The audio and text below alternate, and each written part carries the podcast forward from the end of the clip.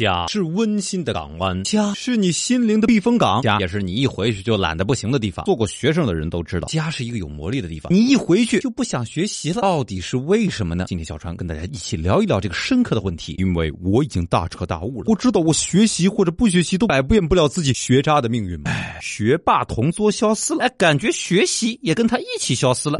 家里有电视，有电脑，有 WiFi，有 PS4，有吃香的，有喝辣的。请问学习是什么？我坐在桌前就开始思考人生，思考完啊，该吃饭了。所有的雄心壮志都丢给了明天，今天负责吃喝玩乐就好了。失去自由之后又重获自由，这么宝贵的时间，我简直不忍心分给作业啊！一回到家里，我就觉得做家务都比学习快乐多了。希望每天能多刷几个碗，多拖几回地。学习是留给学校的，家是用来睡觉的。在家不学习是为了不让我妈被我热爱学习的假象所迷惑，假象就用来迷惑老师好。我才厉害呢！哼，跟你说，我书包怎么背回家的，就能怎么原封不动的背回学校。跟你讲，心理安慰到了就够了。因为回家以后没有了上午，每天都是从中午以后开始的，所以每天在家的时间都格外的短。在学校没日没夜的学习，想不通为啥回家还要学习。家是温馨的，好了，别说了，别说了，反正回家你们就不想学习是吧？老师不是说了吗？功夫在室外，学习能不能进步就在你这个学校之外的时间。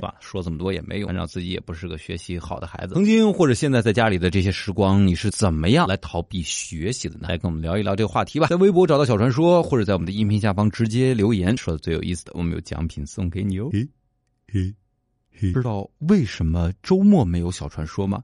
因为船长一回家就忘了工作了。嘿嘿嘿。